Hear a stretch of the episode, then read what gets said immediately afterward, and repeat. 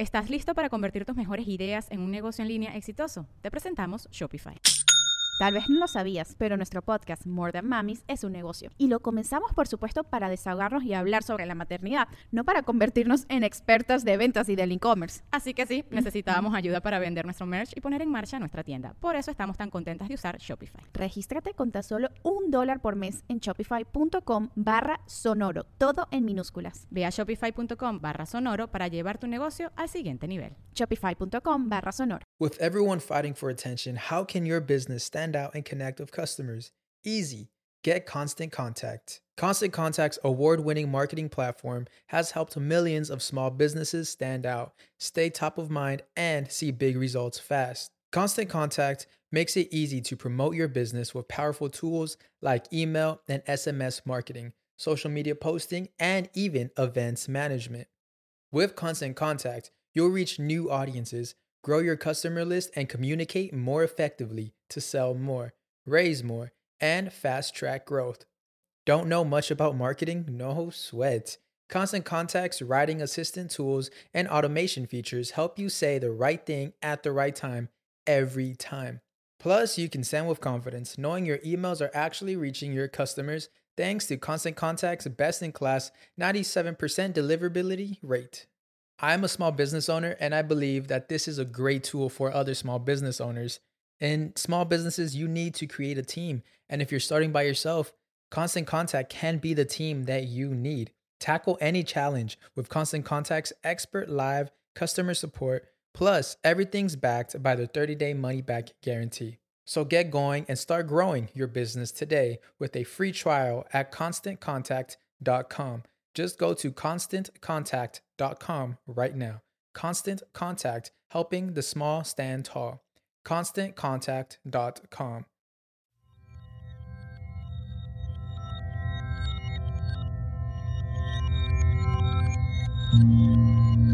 Estás escuchando Sabiduría Psicodélica por Janina Tomasini. Hola, hola amiguitos, ¿cómo están? Bienvenidos al treceavo episodio de Sabiduría Psicodélica. El día de hoy está conmigo un gran amigo eh, que, que ha pasado ya varios años aquí eh, en el corazón de mi marido y mío porque con él compartimos nuestra boda, él nos casó. Eh, Beanpal Singh, Singh.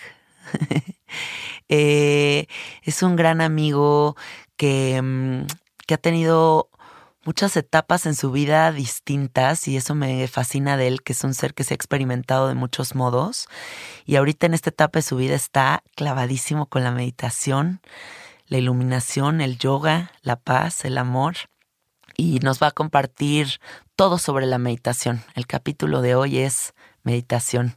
Bienvenido. Gracias, Janina, Satnam, Hariom, Namaste, Inlakech. Qué gusto estar aquí. Eh, ahorita justamente que estabas eh, platicando sobre todos estos estas formas de, experimentar que he tenido y que he vivido, de verdad me siento muy bendecido y muy agradecido de eh, ver cómo ahora nos estamos experimentando en este programa. Sí, qué padre encuentro, porque aparte hace años no nos veíamos. Em, Luis es de los mejores amigos, bueno, ahora ya no Luis, pero Pal es de los mejores amigos de, de, mi marido y por eso nos conocimos y tuvimos la dicha de que él creara una ceremonia basada en muchas cosas eh, para unirnos a Alfredo y a mí. Y ahí fue como un punto así súper importante en nuestras vidas. Y ahora nos reencontramos para hablar de conciencia en este podcast. Qué padre. Cuéntanos un poquito de ti, cuéntanos todo. Ah, todo, pues no sé. ¿Quién eres? ¿A dónde vas? ¿De dónde vienes? Fíjate que nos tomaría mucho tiempo, pero en resumidas cuentas, y es una cosa que se despertó justamente eh, para esos días en que eh, tuve la bendición y la oportunidad de que Alfredo y tú me, invitaran a, a presidir esa ceremonia.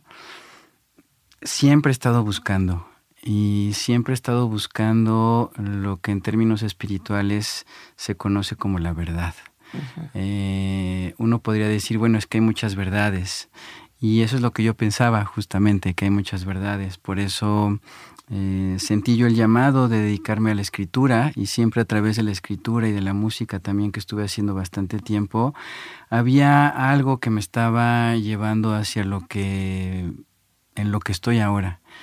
Eh, en el guionismo, en la escritura de poemas, en la mm, misma escritura de, de guiones de programas de televisión, eh, comedias de situación, programas culturales, etcétera, siempre había una intención y un afán de eh, buscar. Y no solamente de buscar, sino de encontrar. Eh, durante mucho tiempo, la poesía que he escrito, cuando me preguntan de qué va o de qué se trata, para mí siempre la poesía ha sido como una forma de comunicarme con Dios o con la divinidad. Y hoy más que nunca creo que esa vía es posible. Algo sucedió cuando empecé ya a hacer la práctica de meditación y que se empezó a despertar curiosamente más la creatividad. Y ahora que practico y que doy clases de Kundalini Yoga y que he profundizado más en la práctica y en la tecnología yogicas, eh, a veces es increíble, ¿sabes? Lo que pasa, porque, y digo increíble con todas las letras de la palabra. Con mayúsculas, aunque se vea feo. Eh, imagínate que estoy eh, sentado escribiendo un guion y de repente, después de haber meditado mis dos horas y media por la madrugada, las cosas empiezan a fluir. Y yo que ya llevo bastante tiempo escribiendo, más del que llevo meditando, y sé lo complejo que es sentarse a escribir, tú seguramente también lo has de saber. Sí. De repente digo, a ver, a ver, a ver, a ver, a ver. ¿Cómo que tan fácil? o sea, como que ya vi la idea y esta y esta otra, ya se me ocurrió este otro proyecto. ¿Qué, qué está pasando? Qué maravilla. Y entonces digo, ah, es que medité. Entonces, eh, Siempre en las clases eh, que le doy a los alumnos en la universidad, doy clases de guion también y de ética para la licenciatura de animación, uno en la Asociación Mexicana de Cineastas Independientes y la otra en la Universidad de la Comunicación siempre eh, trato de hacerles ver que la meditación es muy importante para la creatividad. Y bueno, tenemos muchos testimonios al respecto. Sin, ir más lejos, el maestro David Lynch, eh, que tiene todo un libro sobre la creatividad y la meditación, él es un gran adepto de la meditación trascendental, ya más adelante platicaremos un poquito de qué se trata. Eh, él no da pláticas de cine, él no da conferencias sobre... Em, por qué se le ocurrió tal o cual idea. Él habla sobre el proceso creativo y sobre la meditación. Tiene una fundación que se llama eh, la Fundación David Lynch por el Desarrollo de la Creatividad, donde lo que trata de hacer es comunicar su experiencia meditativa. Entonces, qué maravilla. Eh, siempre ha estado ahí esa búsqueda hasta que un día vi hacia adentro y dije, ah, lo que había buscado estaba aquí. Y sabes que ahorita que dices eso, me acuerdo cuando empecé yo con el Kundalini, que tuve oportunidad de conocer a Doña Leoba, mm. y fui a una sesión con ella, y la primer frase que me dijo cuando me vio entrar, me dijo, a ver niña, ¿por qué has estado buscando afuera lo que tienes dentro? y ahí, en esa frase tan sencilla, entendí justo lo que estaba buscando. ¿no? Que era esa paz, que, esa reconciliación conmigo, que ninguna respuesta iba a estar en ningún lado más que aquí, ¿no? Qué bonito. Waje Guru, como decimos en Kundalini Yoga. Waje Guru. bueno, a ver, ¿qué es la meditación? Porque hay muchas es, que se está poniendo de moda, ¿no? Digamos, la, la, decir medito, eh, aplicaciones para meditar, eh, contenido sobre meditación, todo está girando en torno a a esta búsqueda que la gente tiene espiritual, ¿no? Pero, ¿qué sí es y qué no es la meditación? Mira, eh, primero eh, habría que eh, hacer un ejercicio, e invito a quienes nos estén escuchando que lo hagan cuando tengan un espacio, ir al diccionario. Me encanta. lo primero es qué dice el diccionario y, ver qué diccionario, ¿no? Yo siempre recomiendo el diccionario de María Moliner del uso común del español. Y eh, ahí podríamos encontrar que incluso meditación significa eh, pensar, que meditar es como, ah, sí, eh, déjenme meditar a ver si, si voy a tomar tal o cual decisión, ¿no? Claro. Oye, este, te estamos ofreciendo este, este puesto, pero hay ciertas eh, variables que tienes que contemplar. Ah, sí, lo voy a meditar. Entonces, eh, es la forma en que se va utilizando y mutando el lenguaje, pero ya en términos, digamos, de la técnica, porque es una técnica, sí entonces habría que ver qué no es meditar. Eh, meditar no es cerrar los ojos, nada más. meditar no es, como hace rato platicábamos, eh, pensar cómo estuvo mi día antes de dormir. Exacto. meditar tampoco es eh, dormirse o sentarse a creer que uno va a dejar de pensar, porque amigos, amigas, les digo que eso es imposible. Eso. ya veremos más adelante por qué. Meditar tampoco es dejar la mente en blanco. ¿Qué sí es meditar? Eh, meditar es un proceso en el cual tú te vas a dedicar un espacio para observar todo aquello que tienes en el subconsciente y que no necesariamente todo aquello te va a gustar. Y no eh, necesariamente te vas a pelear con. Y no, muy importante que lo digas, no necesariamente te vas a pelear con él. Eh, meditar es darle un baño al subconsciente y eh, mientras más meditas, más empieza uno a ver que empieza a salir basura. Y el maestro Yogi Bayan justamente lo que dice es que en la práctica meditativa uno empieza a ver toda la basura que tiene adentro. Yo uno diría, ¿y qué necesidad tengo de ver mi basura? Pues la necesidad eh, va de la mano con que nuestra naturaleza es vivir en paz, estar bien, que levante la mano quien no quiere estar bien, quien no quiere estar en paz, quien no quiere ser feliz. Eh, más adelante también platicaremos sobre esos temas, pero meditar es justamente sentarse a observar. Eso es muy importante. Es como si tú te sentaras y empezaras a observar una película de tus pensamientos y de todo lo que está pasando ahí. Y es importante eh, reconocer que tienes una mente y que esa mente fue hecha y nos fue dada para leer todo el entorno en el que nos desarrollamos, para codificarlo, para relacionarnos con él. O sea, tenemos tres, digamos, em, componentes primordiales como seres humanos, el alma, el cuerpo y la mente. Eh, el alma es inmaterial, entonces el alma no puede experimentar, la, valga la redundancia, la experiencia física y material sin un cuerpo. El cuerpo siente, el cuerpo recibe información y esa información no se la puede pasar inmediato al alma. El alma necesita un software que lea y ese software que lee es la mente. Sí. Cuando nos sentamos a meditar, cuando estamos en acción meditando, cuando estamos parados meditando, estamos contemplando todo aquello que nos está reportando la mente. Y desde ahí podemos permitirnos acercarnos al alma, que es algo tan intangible y que la misma mente es algo intangible, o sea, ¿dónde está la mente? Comúnmente la gente cree que la mente está en el cerebro. Y eh, alguna vez un maestro budista eh, decía que eh, esa sensación común es porque como la mente utiliza los cinco sentidos materiales para relacionarse con el mundo a través del cuerpo, los cinco sentidos se resumen en la cara, o sea, están en todo nuestro cuerpo, pero no, no, la vista no la tenemos en los brazos. Claro la vista la tenemos en la cara. Entonces por eso mucha gente cree que la mente está en la cabeza.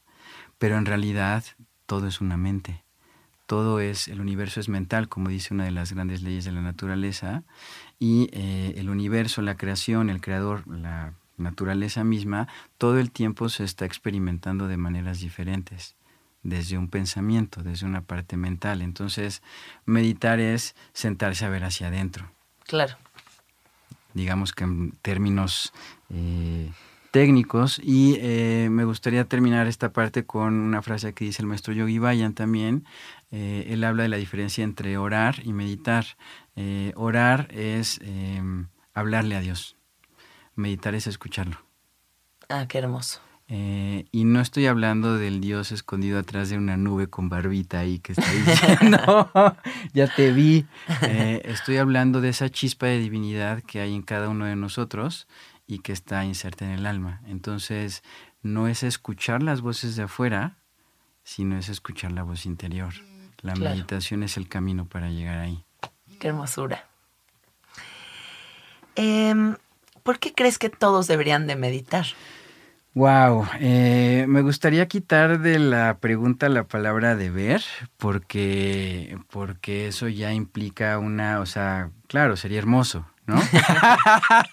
la nueva tarea de la escuela. Sí, sería así como, wow, ¿no? En un mundo de meditadores, pero eh, hay que ser muy conscientes de que cada quien está en un proceso.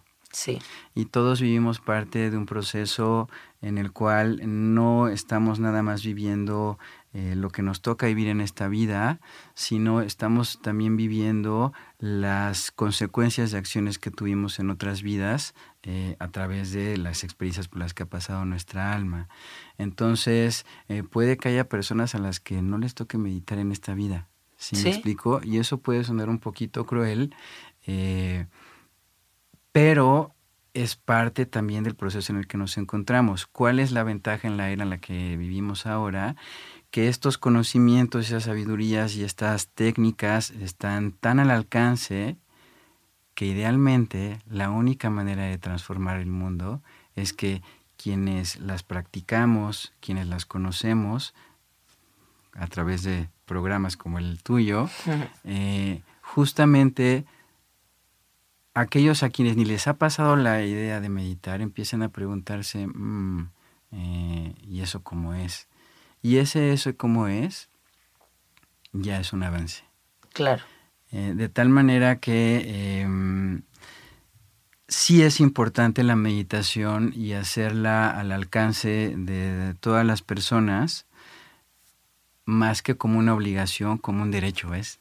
Sí, totalmente. Eh, eh, un derecho humano. Es un derecho humano, tal cual. Y ese derecho humano está eh, directamente proporcional con el derecho humano a ser feliz y con el derecho humano a tener una vida en paz. Sí. de tal manera que a eso me refería con que todos tenemos el derecho a meditar. Sí. Y como un derecho, los derechos se hacen valer y se hacen respetar. Y es importante en esta era eh, reclamar ese derecho. Sí, totalmente de acuerdo. A mí lo que me sucede con la meditación es que entro en un estado de paz tan profundo que procuro que mi día no se salga de ahí. Es una manera para mí muy positiva de, de conectarme a esa, esa confirmación de paz y que no se me olvida durante todo el día porque fue tan hermoso mi momento en la mañana que digo, nada me va a salir, eh, sacar de ahí. O sea, quiero mantenerme en esta sensación de, de conexión, de humildad, ¿no? Para mí eso, por eso es muy importante. Me Te invita a seguir ahí. Y me encanta que utilices la palabra confirmación porque es un volver a hacer este, este acto de saber que esa es tu naturaleza, que ese es tu origen y que además durante todo el día estás recordando, estás confirmando, estás eh, haciendo tu statement, por así decirlo, de eh, yo tengo una naturaleza, he contactado con esa naturaleza, no voy a dejar que nada que no tenga que ver con ese estado natural venga a alterar mi sistema nervioso. Claro. Y eso es una de las cosas que se van dando con la meditación continua. No quiere decir, y esto es muy importante, porque también podría caer el equívoco de que meditar es sustraerse de los demás y dejar que se hagan bolas. Sí. Eh, renunciar a irse a la cueva y renunciar al mundo y... Eh, eh, por supuesto que no, no estamos hablando de ese tipo de meditación. Sí hay prácticas muy, muy, muy antiguas que gracias a esas prácticas de muchos yogis y rishis y sabios tenemos bastante el conocimiento de ahora, pero la invitación en este momento, en un mundo eh, como en el que vivimos, donde también es importante relacionarnos con los demás, donde también es importante eh, servir a la comunidad y a nuestro entorno y a nuestra familia y servir también nuestro propósito, entonces eh, quizá esa, lo importante es plantear que no es una indiferencia, simplemente es dejar que las cosas se acomoden y rendirse ante la voluntad de eh, la misma naturaleza que va encontrando su flujo para que las cosas se acomoden y dejar de combatir contra imposibles. Claro. Contra expectativas que a lo mejor uno quisiera que las demás personas actuaran como uno quiere actuar, eso es una batalla perdida. Totalmente. A eso me refiero con, ese es el tipo de renuncia que planteaban los yogis, la renuncia a los apegos, la renuncia a eh, engancharse con el coche que le mentó la madre a otro eh, o porque se te cerró y entonces ya inmediatamente tú vas a querértele cerrar, ahí es donde entra la meditación. Sí. Ahí es donde entra el acto que tú dices de todo el día de confirmar y decir, a ver, espérate, si yo soy Om, Om no es, no es la vibración que está con este coche que se metió, que le vaya bien. Y entender justo eso, ¿no? El proceso tan distinto en el que está el humano que te está mentando la madre. O sea, que es como, a lo mejor y tú estás teniendo un día de abundancia, de paz, de gozo, y el otro está en una frustración total y entonces ni siquiera es personal nada de lo que sucede. Eso es súper cierto, súper, súper cierto. Y ahí se requiere una, un corazón muy compasivo y un don de visión que también da la meditación, que es ver que aunque ese, esa persona eh, vaya con toda esa vibración o esa energía, al final del día comparten una misma naturaleza que es la divinidad. Sí. Solamente que se está experimentando de... ¿Estás listo para convertir tus mejores ideas en un negocio en línea exitoso? Te presentamos Shopify. Tal vez no lo sabías, pero nuestro podcast More Than Mamis es un negocio y lo empezamos por supuesto para desahogarnos y hablar sobre la maternidad, no para convertirnos en expertas de ventas y del e-commerce. Así que sí, necesitábamos ayuda para vender nuestro merch y poner en marcha nuestra tienda. ¿Y cómo suena con Shopify? Llegó otra venta. Shopify es la plataforma de comercio que está revolucionando millones de negocios en todo el mundo. Ya seas un emprendedor desde tu casa o desde donde sea, Shopify es la única herramienta que necesitas para iniciar, administrar y hacer crecer tu negocio sin dificultades. Con Shopify puedo gestionar pedidos, envíos y pagos desde cualquier lugar, brindándote toda la información y estadísticas de tus ventas al detalle. Regístrate para un periodo de prueba con tan solo un dólar al mes en shopify.com barra sonoro, todo en minúsculas Ve a shopify.com barra sonoro para llevar tu negocio al siguiente nivel. Shopify.com barra sonoro. Maneras diferentes, ¿por qué? Pues porque sería muy aburrido que la divinidad se experimentara siempre igual. Igual, ¿no? Claro, totalmente de acuerdo. Em, ¿Qué tipo de meditaciones existen? Porque es un universo infinito este clavado dentro de nosotros mismos, ¿no? Mira, hay muchas meditaciones, depende la disciplina, depende la práctica, la tradición. A mí me gustaría ahorita mencionar como las más mm, eh, al alcance eh, de este lado del mundo en el que vivimos, porque son técnicas, la mayoría que vienen de, de Oriente y que son antiquísimas, estoy hablando de miles de años. Eh, ya probadas por el tiempo, pero que eh, sobre todo para alguien que está queriendo empezar, también eh, son más em, llevaderas en el proceso de ir avanzando de una manera más profunda. Entonces, la primera es la más sencilla, pero a la vez quizá de, de las más complejas que hay, que es simplemente seguir la respiración. Sí. Más adelante haremos un ejercicio que tiene que ver con eso. Esta es la técnica que yo recomiendo para alguien que está comenzando a meditar. Perfecto. Eh, empezarse a escuchar. Sí. Eh, cada quien tenemos un tipo de música y un tipo de vibración diferente y esa vibración nosotros podemos alcanzarla a través de la respiración. La respiración es nuestro ritmo, nuestra música. Somos eh, nuestra respiración. Somos nuestra respiración. Entonces, cuando yo mencionaba de eh, es encontrarse con el alma, el hecho de meditar, cuando alguien está respirando, ese espacio entre quien respira y la respiración, ese es el alma. Entonces, eh, hay muchas técnicas de respiración, en yoga se les llaman pranayamas. Eh, hay una meditación que hacen nuestros hermanos de, la orden budista occidental, aquí en el centro budista de la Ciudad de México, que está en la colonia Roma y también en Coyoacán y hay otro en Cuernavaca. Eh, yo aprendí a meditar con ellos sin duda, eh, cada vez que alguien se me acerca y me pregunta eh, que quiere empezar a meditar, que qué le sugiero, yo eh, siempre le sugiero dos cosas, o alguna técnica de pranayama, o si ya quiere tener una guía y empezar a, hacerle una práctica constante, en el centro budista hay una meditación que es seguimiento de la respiración, Anapanasati se le conoce, y es muy básica. Perfecto. esa es una.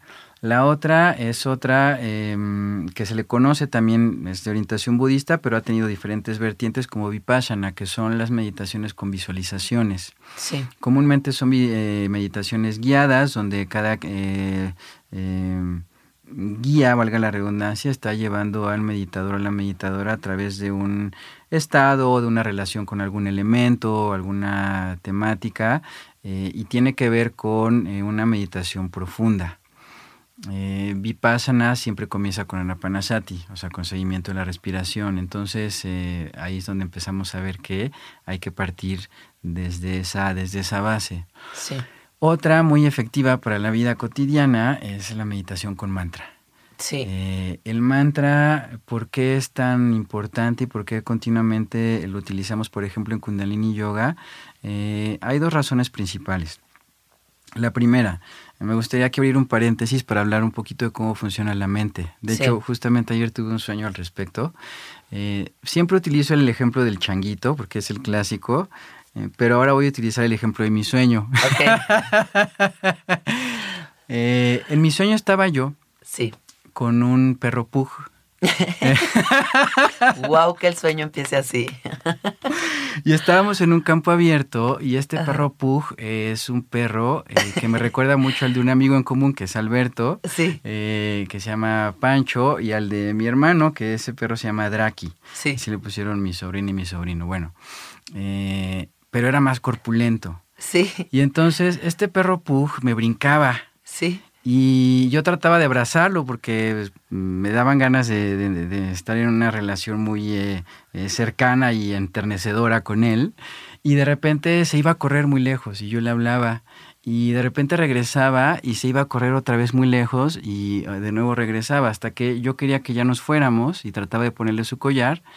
Y me costaba mucho trabajo ponerle su collar y me acuerdo que en mi sueño decía, ¿por qué no le puedo poner su collar? ¿No?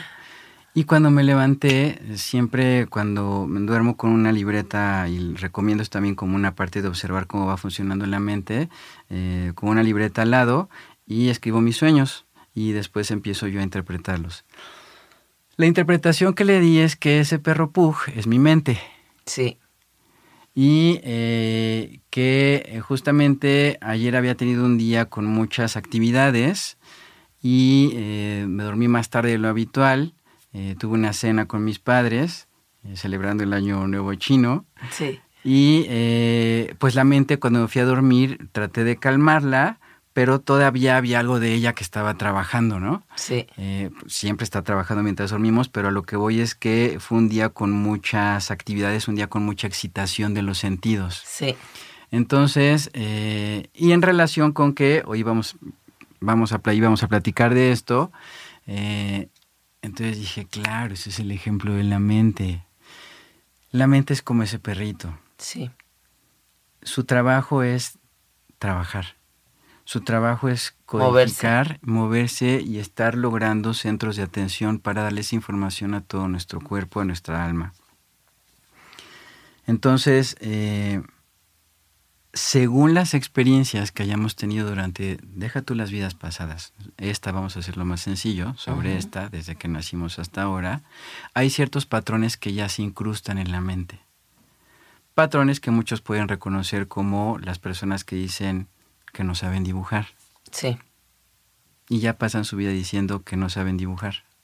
O las personas que dicen, eh, ah, es que yo soy así, ya no voy a poder cambiar. Sí, o como las personas que se etiquetan inmediatamente con, es que yo soy ansioso.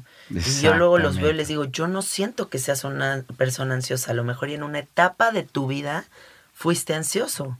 O se lo dijeron. O se lo dijeron y ya se la creyó, pero sí, exacto, no puede ser una etiqueta eterna. No. Y eh, desafortunadamente la mente le empieza a decir al alma eso y el alma se la cree, Sí, porque el alma está ahí para recibir lo que le está dando la mente. No es que el alma no tenga esa capacidad inteligente de decir, no, yo no soy la ansiedad. Lo que pasa es que se le olvida por todos los estímulos externos a los que hemos estado expuestos desde que nacemos. sí, ¿Qué ocurre? Que la persona se la cree. ¿Dónde entra el mantra? Si alguien está cantando y diciendo que su vida es una desgracia, por ejemplo, y se la cree y es a lo mejor una persona que nunca tiene dinero y dice y sigue diciendo que no tiene dinero. Cuando nosotros agarramos un mantra y le damos a esta persona un mantra como tan sencillo, yo soy, un mantra crístico, yo soy. Y empieza a meditar en yo soy tres minutos al día. A lo largo del día, ese mantra va a llegar al cuerpo, va a llegar a la mente como lo que tú decías de ese estado de confirmación. Y entonces la persona, consciente e inconscientemente, va a empezar a decir, vamos a poner que el mantra es yo soy la prosperidad, por poner un ejemplo. Porque cualquier palabra puede ser un mantra. yo soy la prosperidad. Y esa persona empieza a trabajarlo. Lo que va a pasar es que ese sistema de patrones va a empezar a de decir, yo soy una desgracia, yo soy una desgracia, yo soy una desgracia, va a empezar de repente a entrar, yo soy la prosperidad yo soy una desgracia, yo soy una desgracia, yo soy una desgracia, yo soy la prosperidad, yo soy la prosperidad, yo soy la prosperidad, yo soy una desgracia. Y poco a poco empieza a irse para el otro lado. A entrar otro patrón. En una mente tan expuesta a información como la que vivimos en esta era, el mantra es un paliativo maravilloso porque como la mente quiere estar trabajando, lo que le estamos dando a la mente es algo que mascar. Claro pero está más Como perrito con el huesito, el perrito pug con un huesito. Le hubieras dado un huesito, güey. hubieras tenido un huesito y ya te hubieras sacado de pedos. Eh, entonces, eh, ese, ese mantra, ese huesito que le vamos a dar, sí. va a ser el huesito de la mejor calidad posible de una vibración que ya está probada por siglos. Ciencia, literal. Y que tiene un origen asociado con lo más luminoso del ser humano, hasta que la mente empieza ya no ni siquiera a creérsela, ya uno es. Sí. Ese mantra. La palabra mantra, man significa mente, tram, proyección, proyección de la mente. Entonces, hay muchos tipos de mantras. Según la tradición, hay mantras muy poderosos. Eh, el, em, eh, Swami Prabhupada, que fue quien trajo toda la conciencia de Krishna a, Occidente eh, y que comentó el Bhagavad Gita tal y como es, que es considerado uno de los libros más sagrados de toda la humanidad, donde viene toda la práctica del yoga en las raíces, dada por el Señor Krishna a uno de sus adeptos que es eh, Arjuna. Él dijo que de repente en el camino espiritual hay tantas prácticas. Sí. Unas tan fuertes y otras tan demandantes, que en esta vida oscura en la que vivimos, se le llama Kali Yuga, esta era en la que vivimos, ya después podríamos platicar más al respecto, hay solamente una forma que eh, debido al ritmo, al ritmo cotidiano de la vida, uno podría practicar y ya con eso quedarse. Y es la práctica del mantra. Y él dio un mantra específico, que es el que se conoce como Maha Mantra. Maha significa gran. El gran mantra que es Hare Krishna, Hare Krishna, Krishna Krishna, Hare Hare, Hare Rama, Hare Rama, Rama Rama, Hare Hare. Esa es la píldora que Swami Prabhupada le dio al mundo como algo que ya uno puede sentarse a repetirlo a tenerlo todo el día, a cantarlo y empezar a sostenerse de esa, de esa práctica. En Kundalini Yoga utilizamos mucho los mantras. Sí. Eh, eh, y bueno, eh, hay, hay infinidad. El básico es Satnam, por ejemplo. Sat significa verdad, Nam nombre, verdad e identidad. Es, lo es muy similar a lo que significa Inlakesh para nuestra cultura maya. ¿no? desde desde mi divinidad reconozco tu divinidad también. Entonces, bueno, esa es una de las meditaciones más prácticas que existen. Hay otras meditaciones, por ejemplo, la meditación con yantras. Eh, los yantras son imágenes codificadas, eh, sagradas, a las cuales uno puede observar y entrar en profunda meditación para adquirir eh, alguna propiedad que esté oculta en esta, en esta mm, imagen sagrada. Hay yantras muy famosos, por ejemplo, están algún yantra sobre eh, una eh, la rosa de la vida, que, es eh, muy famosa. muchos símbolos pueden funcionar como yantras. Y esto es una meditación un poquito más compleja porque lo que se requiere es tratar de penetrar en la cualidad que está teniendo esta imagen. Eh, sí, está difícil. Pero mucho de la cultura psicodélica saca, saca de Eso estaba viniendo a mi mente. Sí, muchísimo de la cultura psicodélica proviene de esta visualización de los yantras. Eh, y que a final de cuentas se vuelve como una especie de proyección de, tu ser, o sea, lo que estás observando en la imagen. Así es, y que procede de una técnica también muy antigua, que en el siglo XVIII eh, escribió de ella eh, Goethe, el escritor, y que es la contemplación de las formas armónicas de la naturaleza. O sea, irse al campo y observar. Solo observar. Eso es meditar. Claro. Hay un tipo de meditación que budista que se llama así, solo estar y eh, esta se hace con los ojos cerrados, la que yo estoy diciendo ahorita es con los ojos abiertos, observar.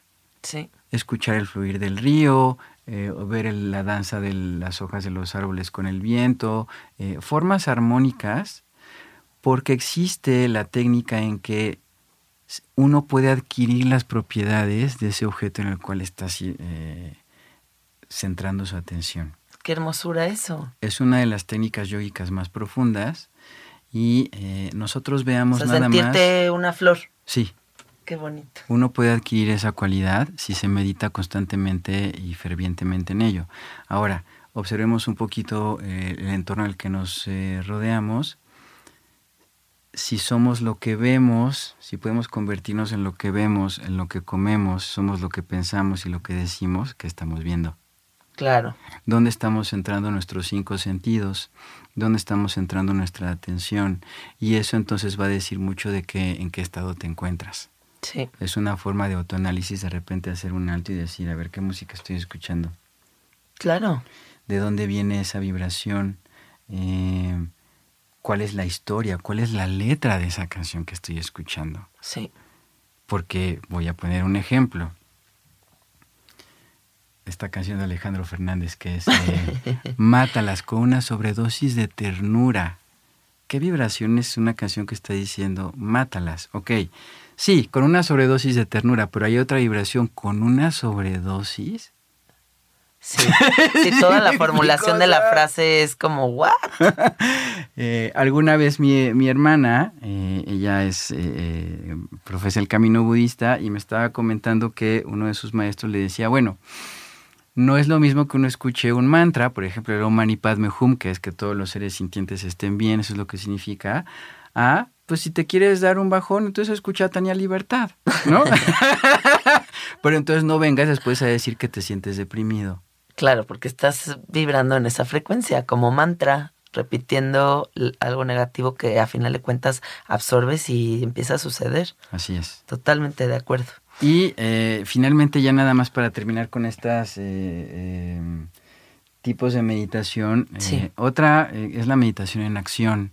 esta se puede hacer, por ejemplo, cuando tú estás cocinando, cuando puedes estar entonando un mantra o repitiéndolo en tu mente y concentrándote en, en, en, ese momento, en brindarle esas propiedades de ese mantra a esa comida.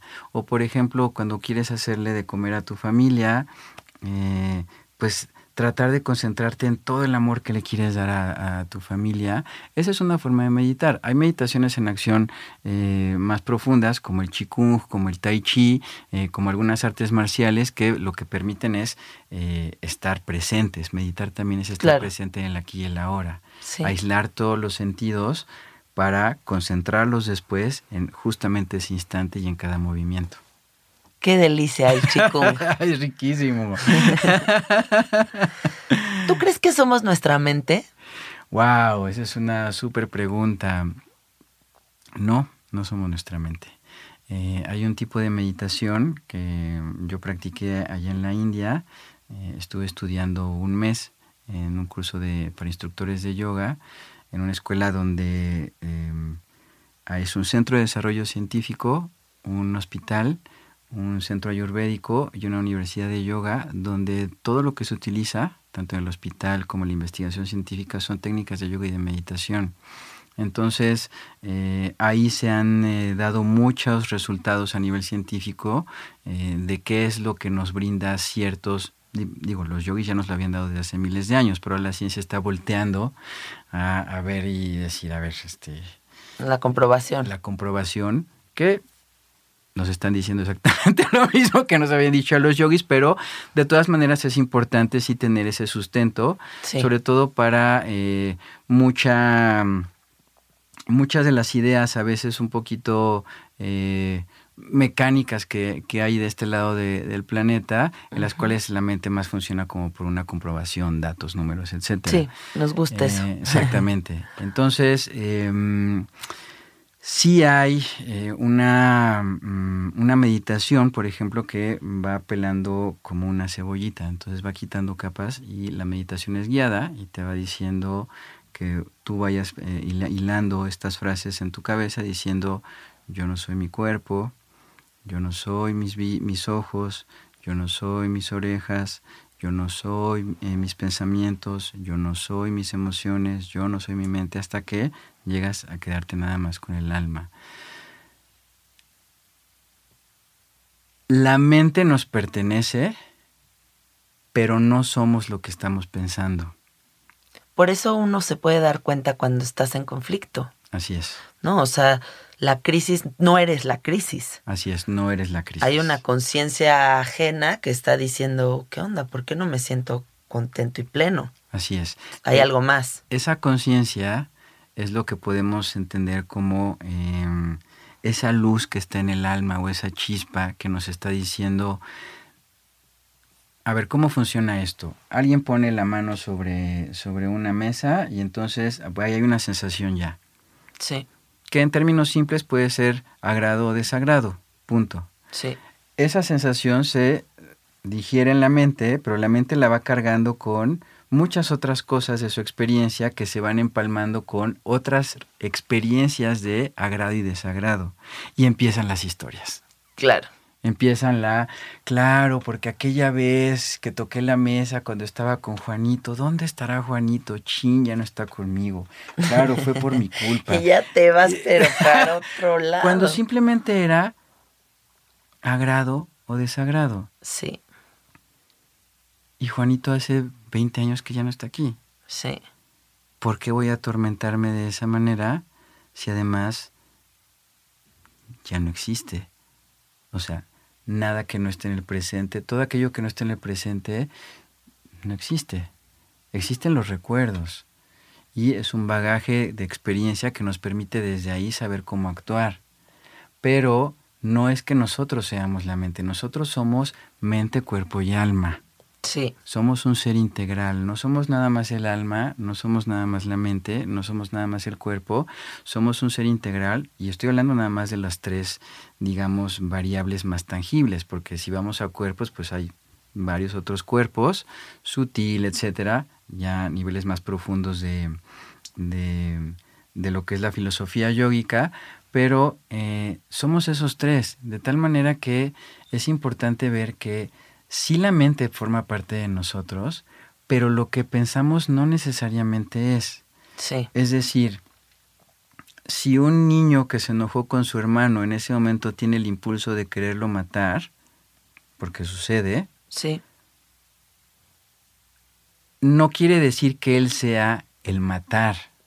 Quiere decir que tenemos una conciencia que permite decir, ah, ahorita estoy enojado. claro. Entonces, como estoy enojado Estoy teniendo esta reacción. y me está tomando mi tiempo, y si ya llevo tiempo meditando, puedo decirle a mi pareja o con quien estoy, ¿sabes qué? Dame cinco minutos. Como el anuncio de Canal 5, ¿no? De Tal cual. respire hasta 10 antes de madrear a sus hijos. Bueno, acabas de resumir todo nuestro programa en eso. ¿Sabes Eso qué? Yo lo he pensado. Eran unos genios. Sí, Querían claro. promover la meditación, los de Canal 5.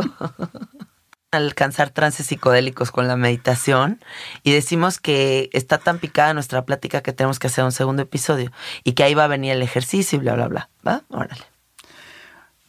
Bueno, eh, quisiera agregar algo respecto a este esta genialidad creada por los creativos de Canal 5 en los años 80.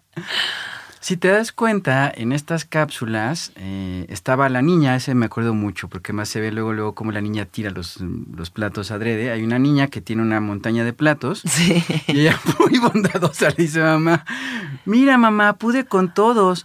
Y en ese momento la mamá voltea, la niña tira los platos, se le caen porque eran muchos. La mamá va a reaccionar, levanta la mano, le va a pegar y ahí aparece el ti, ti, ti. Cuidado, cuente hasta 10. Sí, así era. Y después ya viene una resolución. Vamos a ver un poquito cómo funciona ahí la mente con este ejemplo. Lo primero es, eh, cuando la mamá voltea a ver a la niña, estaría buenísimo verlo. Sí, sí, sí, sí, sí. Cuando la mamá voltea a la niña, la mamá le está, En slow motion. es- está viendo, está proyectando su aura. O sea, la mamá ya está pensando que se le van a caer.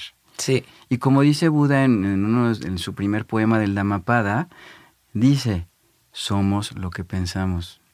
Como un niño todavía está en el aura de la mamá hasta que tenga siete años, o sea, el aura es ese campo proyectivo y protectivo que tenemos todos y que se, se incrementa con nuestro trabajo espiritual, con el ejercicio, con la alimentación, etc. Entonces, la niña los tira porque la mamá ya le está viendo con ojos de... Se La te vas van a cagar". caer. Exactamente. O sea, es el típico de Sí. la mamá platicando con las amigas, hay una alberca, los niños corriendo, la mamá le dice al niño, cuidado porque te vas a caer. ¿Y qué pasa? ¿Se cae? Se cae. Sí, O sea, hay que fijarnos cómo pensamos y lo que decimos, primera. Segunda, eh, cuando la mamá va a reaccionar y le va a pegar, en ese instante de nuestras vidas se define nuestro futuro. Por eso se cree que los yogis pueden ver el futuro. Un yogi con una mente meditativa o cualquier persona con una mente meditativa e intuitiva puede en esos 10 segundos, dice el maestro yogi Vayan que son 7, pero Canal 5 nos está diciendo que son 10, Sí. vamos a ponerlo Vamos a más aterrizado. entonces. Ah, Ocho. ocho y medio. En esos segundos nosotros podemos escoger entre karma y dharma. sí, ¿Por qué karma? Porque si la niña le, la mamá le pega a la niña, va a dejar marcada a la niña y esa acción de violencia se le va a regresar a la mamá. Esto es científico, es Newton. sí, O sea, por cada acción hay una eh, acción inversamente proporcional en el sentido contrario. ¿no? O sea, la misma intensidad en el sentido contrario. Eso es karma, la ley de acción y reacción. Entonces, esa niña ya tuvo un impacto que fue ese golpe de la mamá a nivel físico, mental y espiritual. Se fragmentó por ese momento. La mamá va a tener que hacer algo para sanar esa relación. Deja tú en esa edad. espérate a que sea adolescente.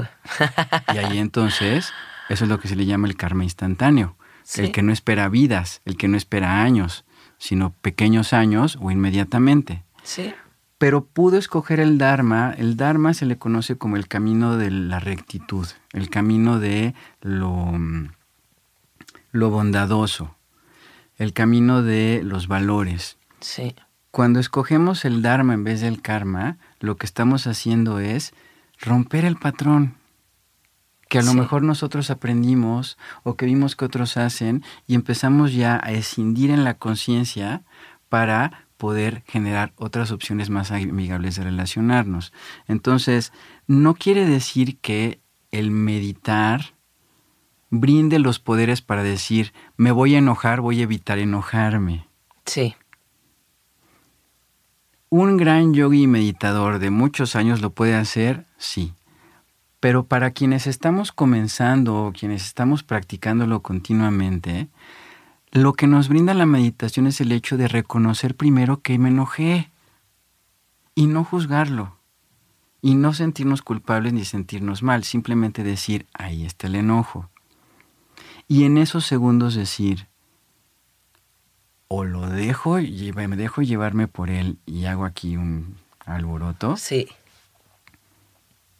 o me acuerdo de ah Satnam es una niña, se le pueden caer los platos.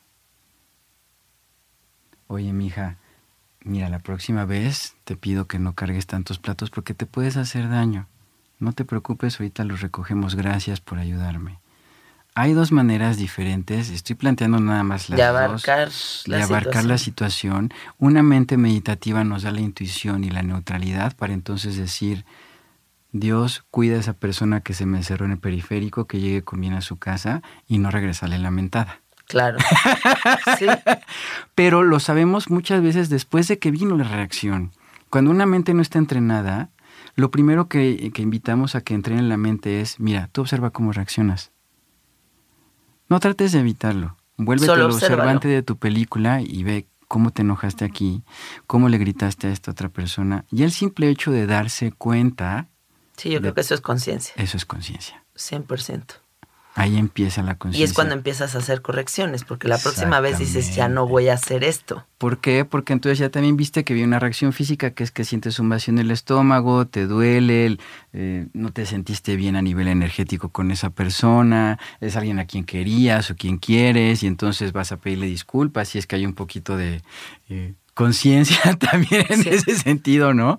Eh, y me encanta lo que tú dices, ahí es donde empiezas a hacer correcciones. O como dicen en la tradición chamánica, que cuando te sanas tú, sanas tres generaciones para atrás y tres para arriba.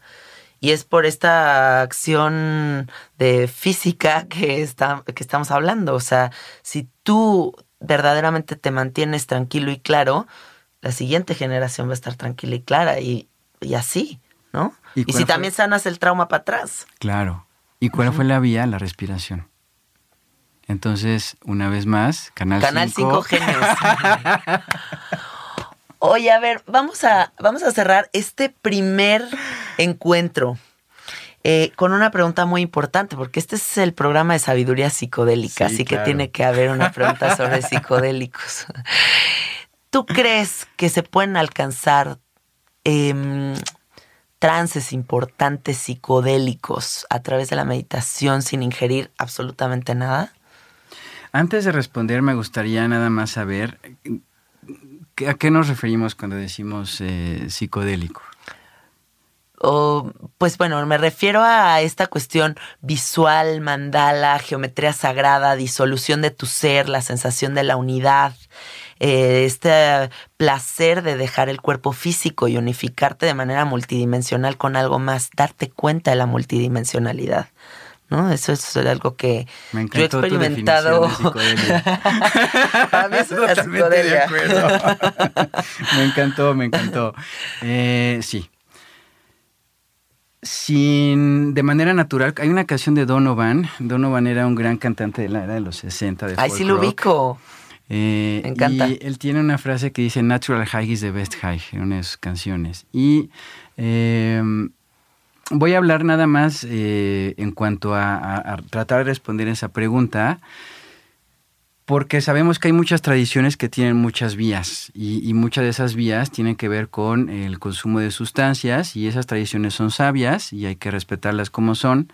Pero en términos de llegar a, a tener esa experiencia eh, psicodélica, en términos de meditación, nosotros le llamamos los efectos especiales. Wow. El high Y- definition. Sí los hay Ajá. y eh, comúnmente se dan cuando uno está comenzando. Es como una especie de... Bienvenida. Bienvenida. Ah, qué padre. Y eh, hay razones científicas por las que esto ocurre. Y hay muchas experiencias. Tú puedes hablar con gente que, que practica diferentes tipos de meditación y de yoga por bastante tiempo. Y la reacción comúnmente va a ser la misma. Va a haber una sonrisa y va a haber el término, ah, los efectos especiales. Como es, ese ya como de, ah, claro, me acuerdo. Porque eh, quien se apega a ellos se va a desilusionar porque va a llegar un momento donde ya no sucedan. Ok. No quiere decir que van a dejar de suceder para toda la vida. Quiere decir que como buena puerta de entrada son guardianes para decirte, ¿estás dispuesto a ir más allá? Donde no hay esto.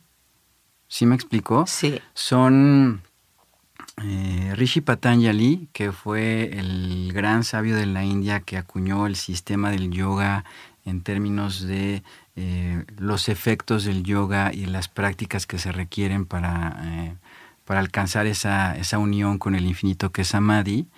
Tiene un capítulo, o sea, estoy hablando de un libro que tiene millones de años de existencia.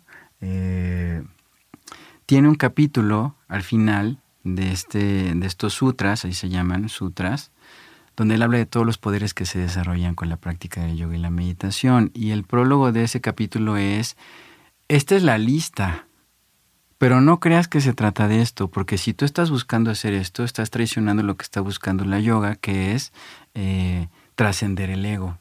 Se puede volver una parte egoica y uno se puede apegar a los efectos especiales. Sí. La recomendación aquí es disfrutarlos. Claro. Y eh, todo eso que tú dijiste que es la psicodelia, eso se percibe en estados de profunda meditación, cuando uno está comenzando, en, algunos, en algunas crillas de Kundalini Yoga, eh, durante el proceso de estar Sí, con respiraciones muy profundas. Con respiraciones muy profundas se experimentan y son cosas maravillosas, ¿ves? O sea. Sí, porque además te voy a decir algo.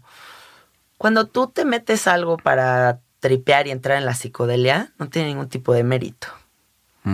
Y cuando uno tiene un trabajo profundo para llegar ahí, el disfrute es el triple porque te costó mucha dedicación y mucho esfuerzo. Entonces eso es una recompensa completamente distinta. Sí, totalmente de acuerdo. Y eh, además puede suceder que alguien, eh, voy a poner un ejemplo. Sí. alguien ya se va a dormir. Y antes de dormirse, puede suceder que empiece este tipo de experiencias psicodélicas. Y uno diría, pero ¿qué pasó? Si no estuve meditando, si no eh, hice ninguna práctica. Lo que pasa es que uno ya entra al canal. Claro. A ese canal de lo, de lo espiritual, donde empezamos a tener más sensibilidad. Eh, no quiere decir que esas eh, experiencias hayan estado dormidas. Lo que pasa es que cuando uno está empezando a meditar o está ejercitando su mente y su cuerpo y su alma en la meditación, está también estimulando su sistema glandular. Sí. Y quien rige el sistema glandular es la glándula pituitaria, que es la llamada glándula maestra, ubicada en el entrecejo, un poquito más adentro. La razón por la cual se recomienda meditar con los ojos cerrados, entornándolos hacia el entrecejo, lo que se le conoce como tercer ojo sexto chakra, que es la intuición, es porque lo que queremos activar es la glándula pituitaria. Sí. Esa glándula pituitaria, inmediatamente después de tres minutos de meditación, va a empezar a enviar mensajes a todo el sistema glandular. Ese sistema glandular nosotros lo conocemos como las glándulas y el sistema glandular, valga la redundancia, eh, pero en la anatomía yoica es lo que conocemos como los chakras. Sí. Y eh, se comunica también con la eh, glándula pineal, una glándula que se deja de usar a los siete años y que muchas otras sustancias también y medicinas sagradas tratan de eh, despertarla o de conectar con ella. No quiere decir que esté dormida, es que se perdió la conexión. Sí. Por mamás y papás o hermanos o experiencias que no contaron hasta 10 cuando éramos niños. Claro. y que empezaron a decirle al niño, ya ves, te lo dije, eres lo peor. Sí. ¿Qué hace ese niño? Pues va a creer con la, crecer con la idea de que es lo peor. Sí. Entonces, em, esos efectos especiales se empiezan a despertar porque estamos ya entrando a esa cualidad que tiene la glándula pineal del despertar espiritual y de podernos dar señales de que, como bien dice el poeta Paul Eluard, hay otros mundos, pero están en este. Sí. Entonces se abren las puertas de la percepción, se abren los sentidos, se empiezan a ser más sensibles y eh, en esa meditación profunda existe esa experiencia. Y para terminar con eso es disfrutarlo. es algo muy personal también, muy bonito. Muchas veces cuando alguien trata de explicarlo no se le llega ni a la mínima parte de, de lo que realmente fue. Claro. Eh, pero sí entender que ese no es el objetivo, porque quedarse ahí sería quedarse nada más con el boleto de entrada y no ver todo el espectáculo, porque el espectáculo es más allá de eso, el espectáculo es poder eh, reconocerte y escucharte eh, y saberte en tu totalidad. Sí. entonces, cuando yo decía que estos efectos especiales a veces funcionan como guardianes, es porque ellos lo que te están diciendo es, te quedas aquí en la montaña rusa o quieres ver todo el show. Y entonces, si uno se quiere quedar en la montaña rusa también, pues hay que disfrutarlo. O sea, ese es el proceso. Todo se va. ¿No? Pero sí es importante señalar que, eh, que no es el objetivo de la meditación, es parte del efecto. Sí. Y es parte de que ya está viendo un despertar de la conciencia. Sí, como que es más poderoso el visual o el sentimiento. Exactamente. No, o sea, quedarte con cuál. Ay, me encantó esta plática, estoy fascinada. Estamos, estoy como en un trance psicodélico literal, meditativo, con toda tu sabiduría, con con todas las frases, las referencias que haces. Es un lenguaje tan rico, se disfruta muchísimo conversar con alguien así, que la gente se conecte con este tipo de información. Em, este programa no se ha terminado. Creo que tenemos que tener uno o dos encuentros más para que la gente conecte con, con, todo lo que tú sabes sobre la meditación y que en el próximo episodio tengamos un ejercicio de meditación directo para que ellos empiecen a contactar con esta sensación de paz y la adopten todos los días de su vida, ¿no? Entonces te tenemos que tener aquí en el catorceavo episodio de Sabiduría eh. Psicodélica, por favor. Para mí será un placer y de verdad he disfrutado mucho esta charla. Eh, gracias, gracias por estar aquí. Eh, y compartir este camino ha sido muy, muy inspirador también. Oye, cuéntanos dónde te pueden encontrar si es que quieren conectar contigo. mira, yo escribo para una revista actualmente, una revista electrónica eh, que se llama armonía.la. Ahí tengo una columna donde hablo justamente sobre reflexiones y también técnicas yogicas y meditativas y de respiración para la vida cotidiana y también algunos temas eh, de importancia sobre cómo llevar esta vida eh, sin irnos a las cuevas. ¿No? Súper. y en Facebook eh, pueden encontrarme como Beant Palsing eh, en la página de Facebook. Eh, de letreo es Beant, eh, Beant Pal, es B de bondad, E-A-N, T, T, P-A-L y separado S-I-N-G-H, Beant Palsing. Y estoy dando clases también en, de Kundalini Yoga en un lugar que es el ashram de Guru Arjan. Un ashram es un lugar donde vive una comunidad espiritual, donde mm, ahí eh, se dan clases de yoga y donde hay eventos mm, diferentes. Eh, pueden buscar la página en Facebook también del ashram. Ashram se escribe A-S-H-H-R-A-M, ashram de Guru. Arjan, A-R-J-A-N, y ahí eh, publicamos continuamente las meditaciones que hacemos, porque hacemos meditaciones especiales con gong también para la, luna llena. ¡Qué delicia! Eh, entonces, eh, yo doy clases ahí los miércoles de ocho y media a 10 de la mañana, y a quien le interese también hay horarios todos los días, de lunes a jueves a las 8 de la noche, de 8 a, a 9 y media, los martes hay clases de Hatha Yoga, y eh, los jueves también hay clases en la mañana con un gran maestro que es el maestro Satara Singh, de 11 a 1. Y los jueves también de 8 y media a 10 de la mañana. Buenísimo, pues muchísimas gracias. Nos vemos en el siguiente episodio. Adiós amiguitos, gracias por escucharnos.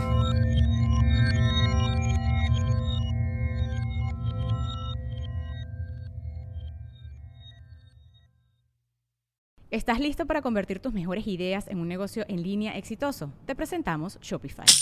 Tal vez no lo sabías, pero nuestro podcast More Than Mamis es un negocio y lo empezamos por supuesto para desahogarnos y hablar sobre la maternidad, no para convertirnos en expertas de ventas y del e-commerce. Así que sí, necesitábamos ayuda para vender nuestro merch y poner en marcha nuestra tienda. ¿Y cómo suena con Shopify?